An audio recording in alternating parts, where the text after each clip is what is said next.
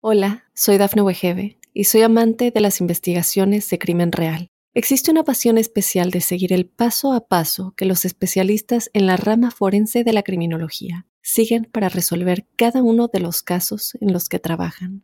Si tú, como yo, eres una de las personas que encuentran fascinante escuchar este tipo de investigaciones, te invito a escuchar el podcast Trazos Criminales con la experta en perfilación criminal, Laura Quiñones Orquiza en tu plataforma de audio favorita.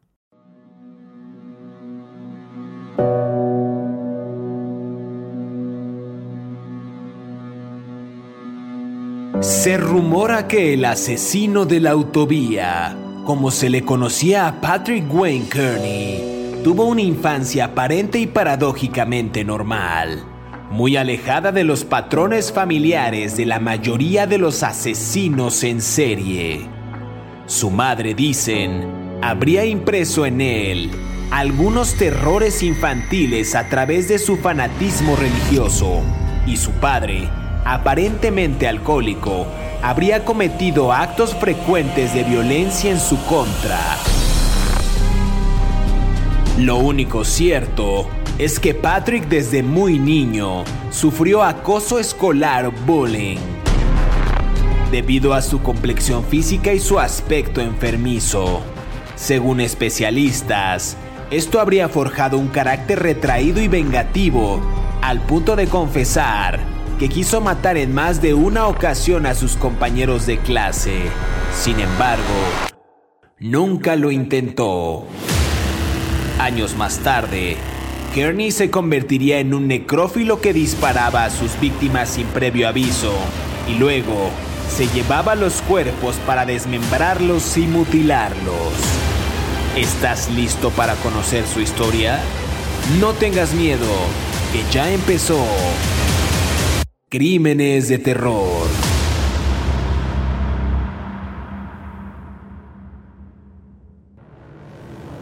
Bienvenidos a Crímenes de Terror. Si aún no te has suscrito al podcast, oprime el botón de seguir en la plataforma en la que nos estés escuchando, ya sea en Spotify, iHeartRadio, Amazon Music o Apple Podcast. Así podrás recibir cada sábado la notificación de un nuevo episodio de Crímenes de Terror. En esta ocasión en el podcast hablaremos de Patrick Wayne Kearney, un ingeniero electrónico que entre 1975 y 1977 asesinó y arrojó a las carreteras a hombres de la comunidad LGBT de Los Ángeles en California y lo hizo en bolsas de basura industriales. Algunos creen que pudo haber asesinado a más de 30 e inclusive a más de 40 personas en al menos 5 condados diferentes. Kearney era un hombre que salía a dar largos paseos solo cuando discutía con su entonces pareja y era ahí cuando recogía a jóvenes de bares gays en la autopista y los mataba. Era principalmente un necrófilo que disparaba a sus víctimas evidentemente sin previo aviso y luego se llevaba los cuerpos para desmembrarlos y mutilarlos. Un caso realmente aterrador que analizaremos en este programa y bueno, para entrar en detalle y comenzar a hablar de este asesino, quiero darle la más cordial bienvenida a mi colega David Orantes, quien semana a semana nos brinda estos detalles puntuales de los asesinos seriales. ¿Qué tal David? Una semana más, capítulo 50, ¿cómo estás? Ah, capítulo 50, fíjate tú todo lo que hemos aguantado. Este, eh, bueno, aquí eh, platicando de Patrick Kearney, Patrick Wayne Kearney, un asesino en serie de California que tenía como objetivo todavía vive y tenía como objetivo, como bien dices, los miembros de la comunidad LGBTQ, W, Y y Z, más las que se vayan acumulando. Él este, eh, nunca tuvo una infancia complicada, sin embargo fue, ¿cómo decirlo?, acusado de ser rarito, por así decirlo, ¿no? Como diría Salvador Novo, el amor que no puede decir su nombre, este, en la adolescencia, ¿no? Cuando sus compañeros lo, lo, que ahora le dicen el bullying, ¿no? El acoso escolar y probablemente eso fue una de las razones por las cuales eh, creció su resentimiento hacia el resto de la humanidad, ¿no? Convirtiéndolo en un asesino en serie bastante prolífico, ¿no? Que mató un montón de gente, de 21 a 43 personas, ¿no? Sigue vivo, tiene 82 años y está en la cárcel de Mule Creek.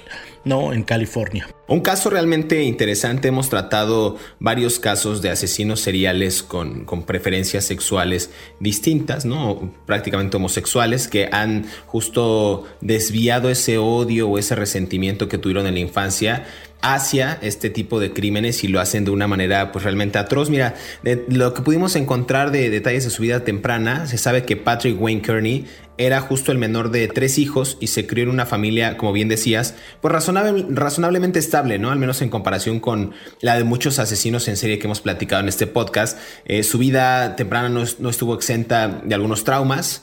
Él era un niño o había sido un niño delgado e inclusive también enfermizo que pronto se convirtió en, parte de este bullying que bien comentabas en la escuela. En su adolescencia se vuelve retraído y también dicen por ahí que fantaseaba este hombre, este adolescente Patrick Wayne Kearney, con matar a gente. Él era originario de Texas y después se muda a California después de un breve matrimonio que termina en, un divorcio y bueno, finalmente entra a trabajar como ingeniero para Hughes Aircraft. Eh, al menos son los datos que, que yo tengo, pero de su infancia yo no encontré mucho más lo que hemos conversado ahorita en estos minutos, que es que tuvo una infancia pues, aparentemente normal y que tuvo esta, esta, esta complexión física de ser un niño delgado y, también esta afección de ser un niño enfermizo, David. Sí, era un muchachito que no tenía como las herramientas para defenderse de los acosadores, ¿no? Eh, muchas víctimas de acoso escolar ah, no tienen el carácter para para enfrentar a las personas que los molestan. Entonces yo creo que, que eso en el fondo los um, afecta muchísimo su psique en términos de, de, de, yo no tengo herramientas para defender la vida ante la vida, ¿no? Entonces me parece que en la preparatoria, cuando él sufría todo este acoso, había una suerte como de resentimiento, creo que me estoy repitiendo mucho, parezco cantinflas, había una suerte de resentimiento hacia la sociedad, ¿no? Entonces de alguna manera todos sus crímenes fueron venganzas. Era una familia estable, venía de un entorno social y económico bastante sólido, no se casó siguiendo los patrones de la época, él nació en los 40, este, se casó muy joven, vivió en la época de los 60, pero cuando todo empezó, empezó fueron los 70 y finalmente ellos eh, él se divorció en 1967 cuando, cuando él ya no, ya no podía más, ¿no? Con su, con su vida y discutía constantemente con, con, su esposa, ¿no? Y él se fue a vivir a, a este a un lugar que se llama eh, Redondo, Beach, que es un lugar muy popular en Los Ángeles, en California, y estamos hablando del final de la década del Flower Power, del hipismo, de la experimentación de las drogas, de la reivindicación de los derechos civiles, de los afroamericanos, de las comunidades LGBTQ, X, Y y Z, de las reivindicaciones de los chicanos, o sea, una serie de movimientos sociales que también estaban como telón de fondo en toda la el desarrollo psicosocial de, este asesino en serie, ¿no? Eh, Patrick Kearney. Fíjate que aquí mencionas algo bien interesante, igual para el contexto, que se divorcia en 1967 y tú recordarás muy bien eh, los disturbios ¿no? que tuvieron lugar en 1969 en el bar Stonewall Inn de Nueva York, que da justo el inicio de la lucha de los derechos LGBT, ¿no? Entonces también se enmarca esta relación o este fin de relación con eso brota o digamos que surge o emerge este, este movimiento LGBT bastante fuerte y también él se aprovecha quizás de esas frustraciones eh, del bullying del pasado para cometer estos asesinatos que, de los que hablaremos en, en, esta ocasión. Me parece a mí pues, un dato ahí relevante y también en 1967 es cuando conoce a este hombre David Hill, que convierte en su amante. Sí, bueno, tenemos que pensar siempre las cosas en el contexto, ¿no? O sea, uno no puede juzgar a una persona con los ojos del presente porque sería injusto, ¿no? Para uno y para ellos. En los años 60, ser homosexual en, los, en Estados Unidos, en la época post-macartismo, en la época del conservadurismo social, por más que quieras, era California y era un estado muy liberal, pero de todos modos la homosexualidad era todavía como una cuestión muy complicada, ¿no? Era una palabra que se decía con rasp con rasposa voz, ¿no? Homosexual, ¿no? Así como a voz bajita, ¿no? o su tío es rarito, o, ¿no? Imagínate. Entonces, eh, efectivamente, ocurrió lo de Stonewall, el, famoso gay bar, bar gay, donde hubo los disturbios, donde hubo las golpizas a la comunidad LGBT de Nueva York, y probablemente todo esto tuvo, lo enmarcó en el contexto de las reivindicaciones de una persona que necesitaba aceptarse y verse a sí misma mm, de forma pacífica su sexualidad, de forma coherente consigo mismo, cuando en realidad el entorno te estaba diciendo que eras un rarito, ¿no? Entonces eh, tuvieron que pasar muchos años para que se pudiera entender que la homosexualidad no es ni una enfermedad, ni una desviación, ni una perversión, ni nada, ¿no?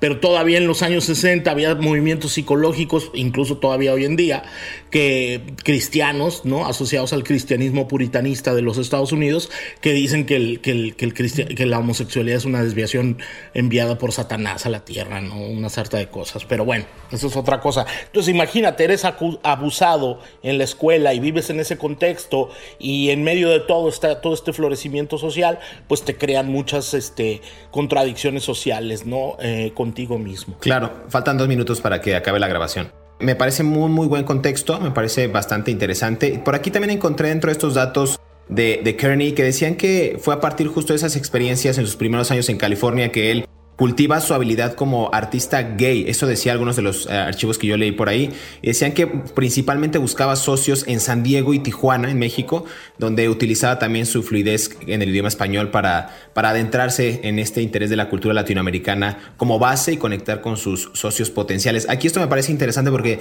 es, volvemos al punto, creo que el tema de la mezcla de culturas era algo que tenía en común y también vamos a hablar más adelante de cómo los cuerpos que arrojaba estaban justo en la frontera entre entre México y Estados Unidos, justo en la parte de, del, sur de, California, ¿no? En varios condados como el condado de Orange y, otros de los, que, de los que andaremos más, más adelante. Pero me parece interesante el tiempo, el momento, eh, los traumas que él tenía de niño y cómo se, se, vuelve todo esto un, un, caldo de cultivo para generar a un, a un asesino serial, ¿no? Es, es parte de, lo que hemos estado conversando casi en la mayoría de estos, de estos asesinos seriales, David. Sí, eso, hay algo muy interesante porque Kearney era un cuate bajito es un cuate bajito, mide unos 60 en centímetros, en pies y pulgadas es 5 pies 5 pulgadas, es, delgadito, ¿no? O sea, es todo lo opuesto a lo que tú pensarías que sería un asesino en serie que puede dominar a sus víctimas, ¿no? No es alguien que, no es alguien que te va a romper la cara cachetadas, ¿no? Como podría ser un hombre más alto y robusto y fuerte. Entonces, obviamente, él tenía que matarlos primero para después usarlos, ¿no? Y valga la, la expresión, porque como ya vi, ya lo adelantaste tú, él era necrofílico, ¿no? Practicaba el sexo con los cadáveres. Entonces, obviamente, él no se iba a enfrentar a cachetadas a hombres más grandes y fuertes que recogían los bares y por eso los tenía que matar. Pero bueno, con eso vamos a ir poco a poco, ¿no? Hablando. Claro que sí, vamos a escuchar la siguiente cápsula que preparamos para ustedes. Estamos conversando acerca de Patrick Wayne Kearney, un caso que a mí la verdad me parece bastante interesante y del que seguiremos ahondando en, en la parte de los asesinatos, el modus operandi, su primera víctima y demás aquí en Crímenes de Terror.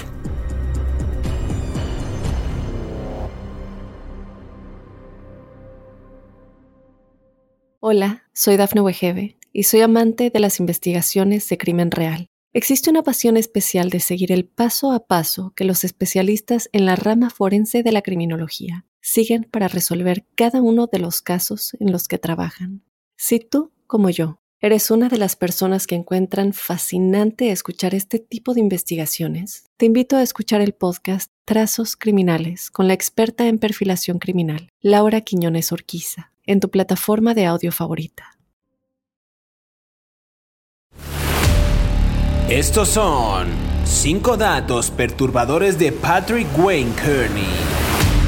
Número 1. Patrick Wayne Kearney confesó haber cometido su primer asesinato en la primavera de 1962. Se desconoce el nombre de la víctima, pero se confirmó que tenía 19 años y era blanco. Kearney habría convencido al hombre de que diera un paseo en su motocicleta con él a una zona apartada en las afueras de Indio, en California. Número 2. Kearney no siempre fue malo. Cultivó su habilidad como artista gay y buscó principalmente socios en San Diego y Tijuana, México, donde utilizó su fluidez en el idioma español y su gran interés en la cultura latinoamericana como base para conectarse con socios potenciales. Número 3. Kearney normalmente disparaba a sus víctimas en la sien sobre la oreja con una pistola Derringer calibre 22, la cual empuñaba con su mano derecha mientras conducía su auto con la izquierda. Simultáneamente monitoreaba el límite de velocidad para minimizar el impacto del altercado y para evitar exhibir cualquier comportamiento inusual ante posibles testigos. Número 4. Según especialistas, Kearney percibió que golpear a sus víctimas muertas era un ejercicio catártico y un medio por el cual él podía desahogar eficazmente la ira reprimida y adquirir una sensación de poder. A menudo, las víctimas se parecían a personas que lo habían acosado en su infancia. Número 5. Kearney fue acusado de 21 cargos de asesinato y según lo acordado, se declaró culpable. Así, le dieron 21 cadenas perpetuas. Aunque la policía está segura de que Kearney era responsable de los otros siete asesinatos que había admitido, pero carecía de pruebas físicas para acusarlo. Sigue escuchando la historia de este asesino aquí en Crímenes de Terror.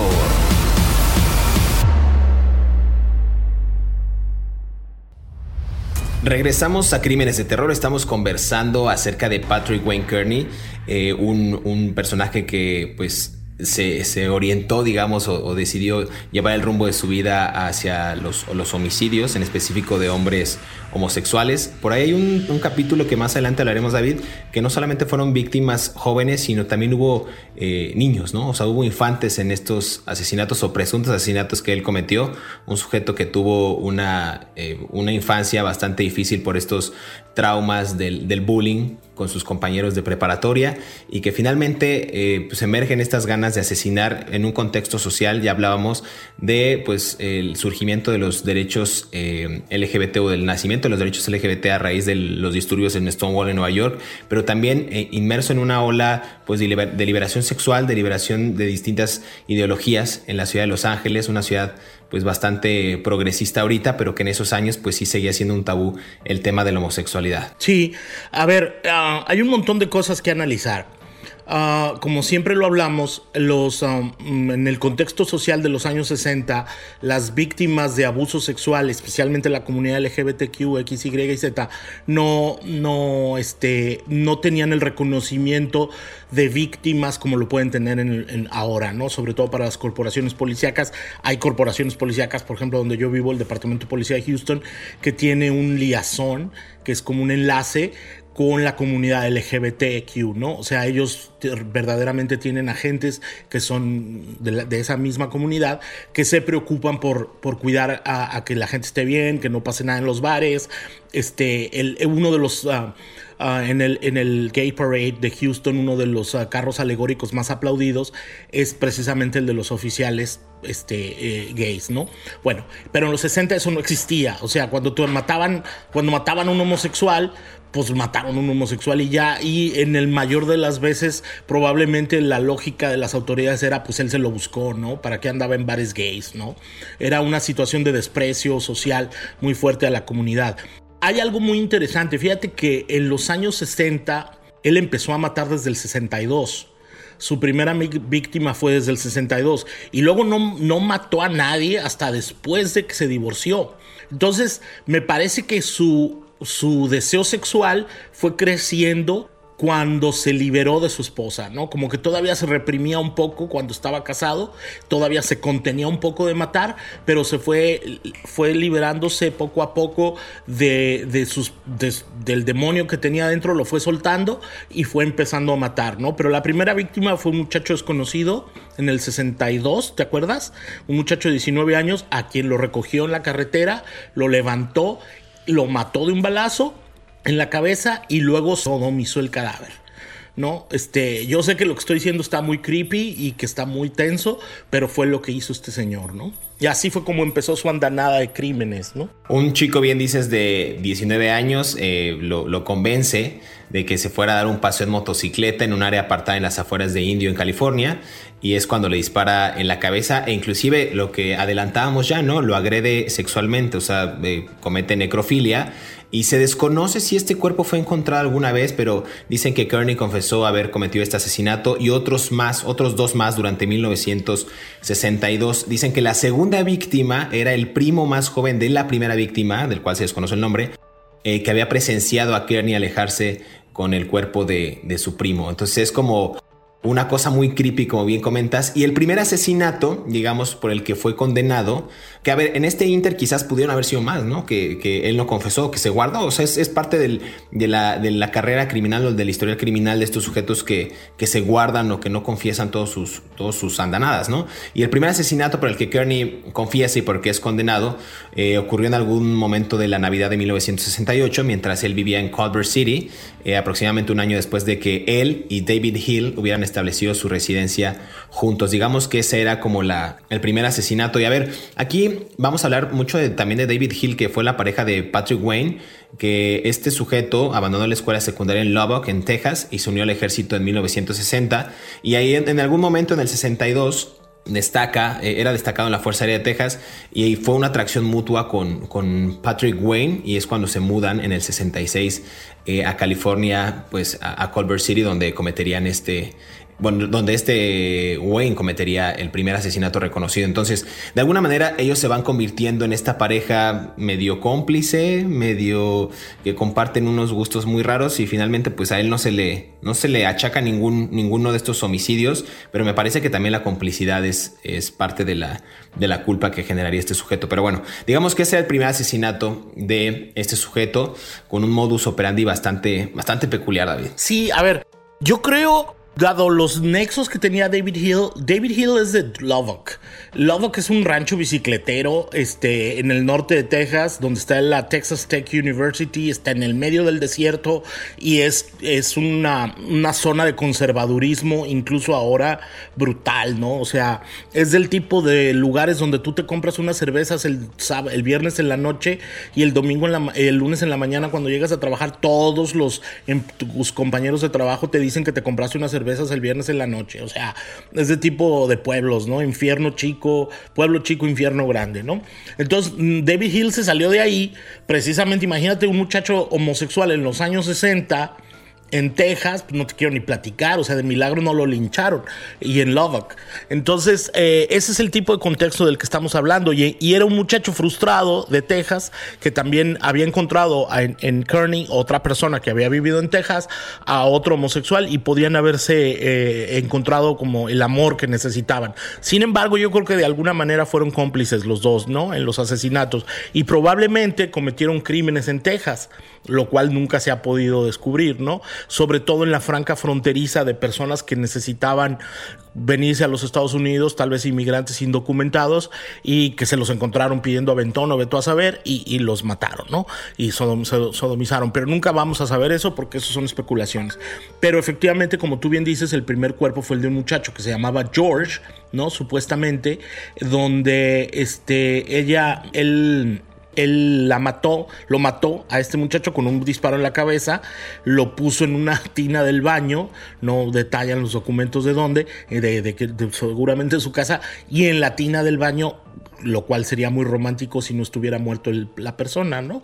Lo sodomizó y luego lo tiró el cadáver, ¿no? En, en, en, algún lugar del desierto de California, hasta que el propio Kearney les dijo en dónde estaba después de su arresto. Pero de los otros mm, tres que mató primero, unos desconocidos que eran primos y otro que se llamaba Mike, este, pues nunca han podido encontrar los, los cuerpos, ¿no? Aquí lo que me parece también muy relevante es que conforme pasó el tiempo, este sujeto Kearney comenzó a perfeccionar, dice, comenzó a perfeccionar su, su manera de, de, asesinar a las, a las víctimas. ¿no? En 1974 dicen que Kearney cometió asesinatos casi todos los meses. O sea, después de recoger a sus víctimas en la autopista o en bares gays en su Volkswagen o en su camioneta, era lo que, lo que él hacía, ¿no? Es decir, los, les disparaba a sus víctimas en la sien sobre la oreja con una pistola Derringer calibre 22 y en su mano derecha, mientras conducía su auto, eh, le, perdón, disparaba con la, con la mano derecha la Derringer calibre 22 y con la izquierda pues prácticamente conducía el auto, monitoreaba el límite de velocidad. Esto para que,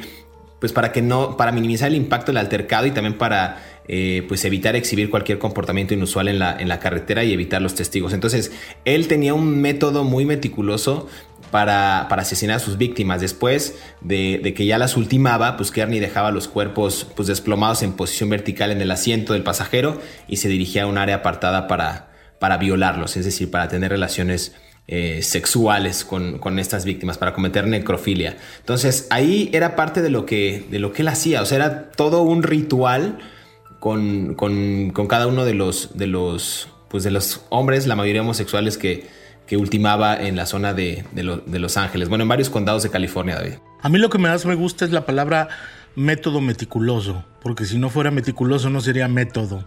Este, para que sea método tiene que ser meticuloso. Pero bueno, pues, semánticas aparte, eh, otra cosa que me gusta mucho de lo que acabas de decir es que él realizaba un ritual. Fíjate tú que me acabo de dar cuenta de algo muy interesante. Eh, los asesinos en serie necesitan los rituales para que tenga significado su muerte.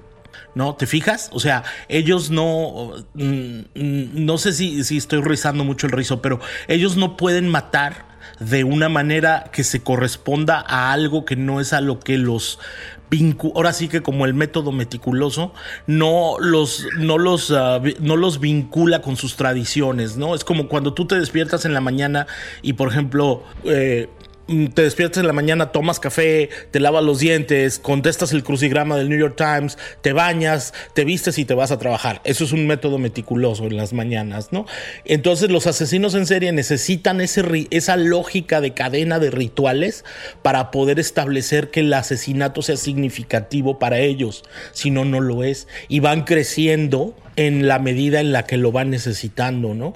De, va creciendo el ritual, por así decirlo, ¿no? Y creo que eso también se, apega o, tiene el significado que hemos comentado en varios episodios del podcast, que es el reconocimiento, ¿no? O la fama o el ego o, el tema de la vanidad, el, destacar de alguna manera o, saciar esos deseos que ellos tienen a partir de qué, de algo diferente. Digo, no, no, no serían asesinos seriales o no tendrían la relevancia que ellos quisieran si cometieran un asesinato con cualquier cosa. Entonces, de alguna manera, creo que también quieren ser eh, extravagantes o quieren ser sofisticados en la forma en que ultiman a las víctimas para ser recordados. ¿no? Vemos el caso de Charles Manson, de, John Wayne Gacy, que lo hicieron de una manera tan atroz, Jeffrey Dahmer, que hasta, hasta hoy son referentes para mal en el tema de la criminalidad, ¿no? Pero bueno, vamos a escuchar la siguiente cápsula que preparamos para ustedes. Seguimos conversando acerca de Patrick Wayne aquí en Crímenes de Terror con métodos meticulosos. Volvemos.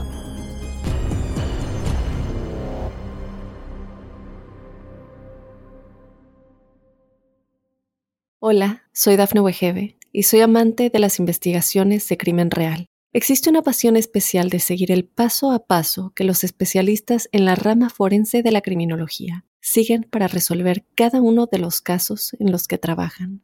Si tú, como yo, eres una de las personas que encuentran fascinante escuchar este tipo de investigaciones, te invito a escuchar el podcast Trazos Criminales con la experta en perfilación criminal, Laura Quiñones Orquiza en tu plataforma de audio favorita.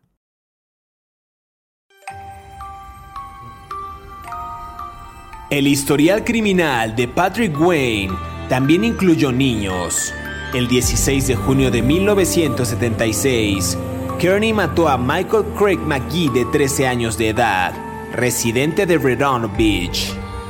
Kearney afirmó haber recogido a McGee que hacía una parada de auto-stop desde Inglewood Avenue cerca de Lenox hacia Torrance. Según la policía, Kearney se había hecho amigo del niño y lo invitó a asistir a un viaje de campamento a Lake Elsinore. Sigue escuchando la historia de Patrick Wayne Kearney aquí en Crímenes de Terror.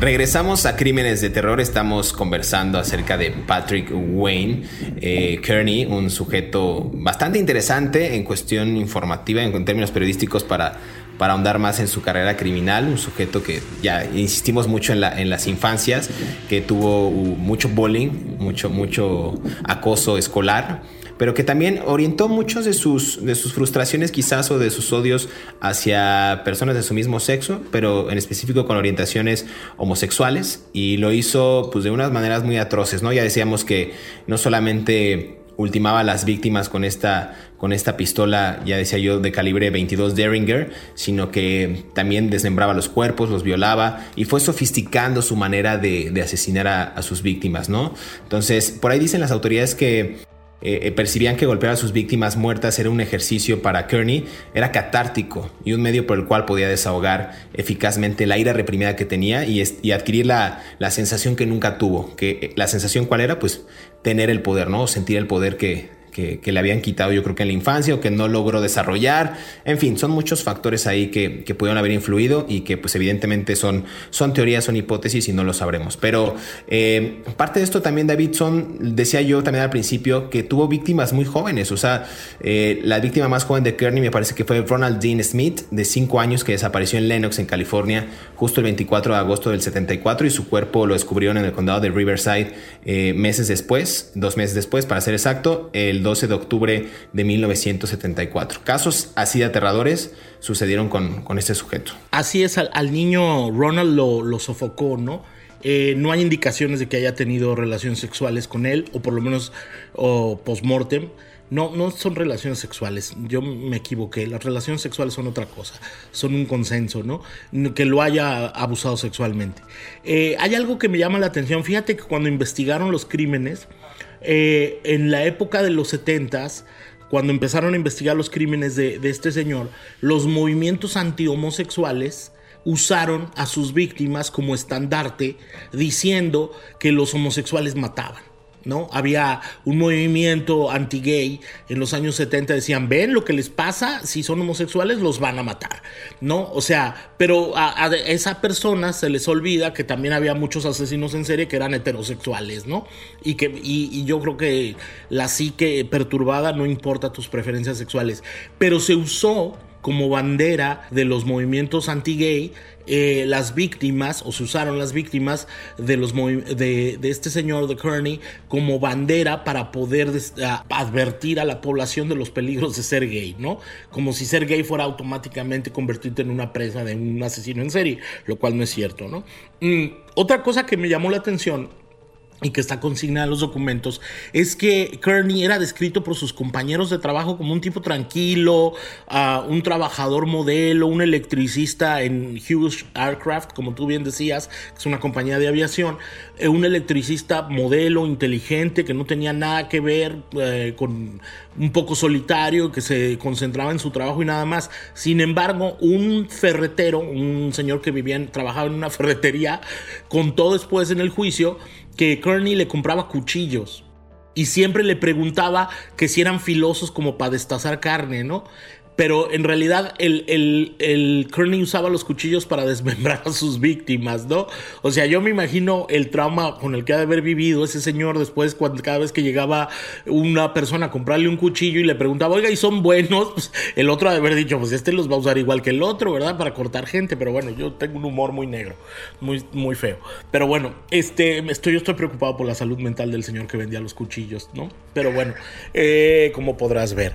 Eh, el caso, el caso caso es que eh, hay muchos componentes, como una persona de 5 pies y 5 pulgadas, de 1,60, vaquito, desarrolló todo este instinto asesino y tenía la locura de matar, de hacer tener, o sea, a mí me parece absolutamente perturbador cómo alguien tiene deseos de tener sexo con un cadáver y además sodomizarlo. ¿No? O sea, de forzar sexualmente a un cadáver para sodomizarlo. A mí me parece ya la última de la, de lo, el último nivel ya de la perversión absoluta. Totalmente, totalmente de acuerdo. Y en ese, en ese tenor también eh, creo que la perturbación de haber eh, ultimado víctimas bastante jóvenes, eh, ya decía yo de la primera, la primera víctima de este niño Ronald Dean, otra víctima eh, infantil, podemos llamarlo así, 16 de junio de 1976. Kearney mató a Michael Craig eh, de 13 años de Redondo Beach y los registros confirmaron que McGee, era Michael, Michael Craig McGee, eh, tenía un largo historial de delincuencia juvenil, pero pues eso me parece realmente irrelevante, ¿no? Eh, dicen que Kearney afirmó haber recogido a McGee, que hacía una parada de, de auto-stop desde Inglewood eh, Avenue, cerca de Lenox, hacia Torrance, según la policía. Entonces dice que, a ver, Kearney se hizo amigo del niño y lo invitó a asistir a un viaje de campamento a Lake Elsinore. Pero a ver, no, no, no entiendo cómo un sujeto que pudo haber tenido en ese entonces treinta y tantos años eh, se hace amigo de un niño de 13 años o de un adolescente de 13 años.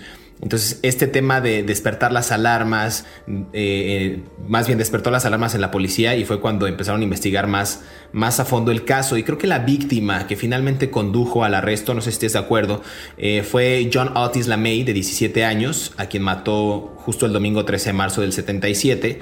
Eran aproximadamente las 5.30 de la tarde y entonces la May le había dicho a un vecino que iba a Redondo Beach para encontrarse con un hombre llamado Dave, a quien había conocido en un gimnasio local. Y el famosísimo Dave no era nada más ni nada menos que David Hill, eh, la pareja sentimental de, Patrick Wayne.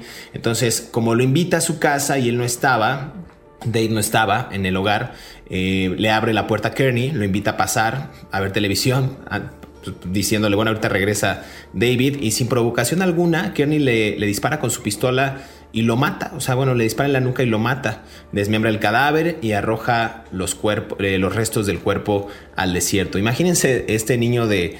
Eh, de 17 años que va a la casa porque conoció a un sujeto en un gimnasio local, lo convence y de repente de la nada le disparan y bueno, ya, ahí quedó esta víctima. Me parece a mí también de los casos más, más aterradores y yo creo que en ese momento la psique de este sujeto ya estaba, quién sabe en qué planeta, porque no, no, no, no concebía razón alguna para haber cometido este asesinato y sin embargo lo hizo ahora sí que a quemar ropa y a sangre fría. Hay un elemento aquí muy importante en el caso de John Otis LaMay, que es la madre del muchacho. La policía no investigó el crimen de LaMay.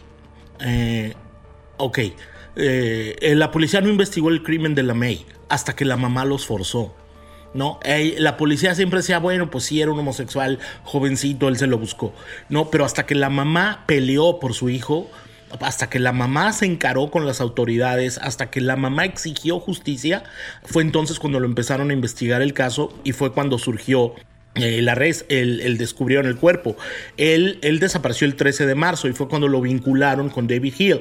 Y ellos ya se habían escapado a Texas cuando los empezaron a investigar. Ahora, hay un elemento muy, muy, muy importante en este caso, que es...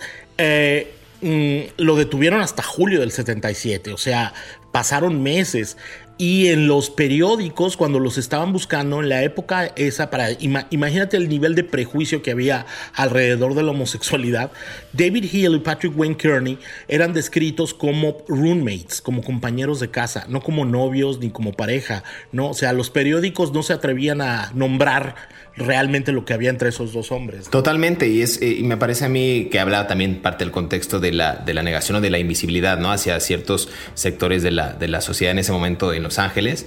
Eh, y pasa, como bien dices, ¿no? En ese momento eh, la detención, me parece que Hill tenía 36 años en ese momento, por ahí Kearney ha de haber tenido más o menos la misma edad, y en la primera confesión completa él admite un total de 28 asesinatos y después 7 más y justo para evitar la pena de muerte pues accede a declararse culpable. Me parece que fue acusado de 21 cargos de asesinato y según eh, lo acordado pues le dieron estas 21 cadenas eh, perpetuas, David. No sé, no sé si estoy en lo correcto. Eh, y para finalizar, no sé si quieras agregar algo. Me parece que está encarcelado en la prisión estatal de California de Mud Creek, ¿no? Desde octubre del 2014. Sí, y él declaró que en un momento que le preguntan que por qué mataba, dijo porque me excitaba y porque me excitaba la sensación de dominar. ¿No?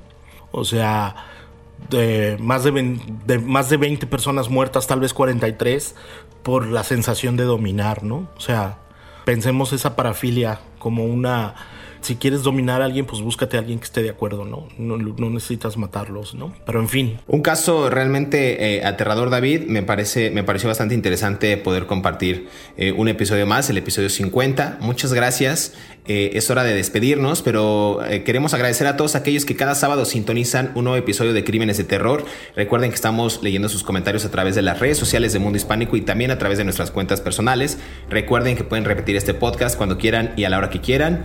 y también Tampoco olviden activar el botón de seguir en la plataforma en que nos estén escuchando, Spotify, Apple Podcast, Amazon Music o iHeartRadio, justo para que les llegue la notificación y sean los primeros en disfrutar de estas aterradoras historias. Hasta pronto, nos escuchamos en el próximo episodio de Crímenes de Terror.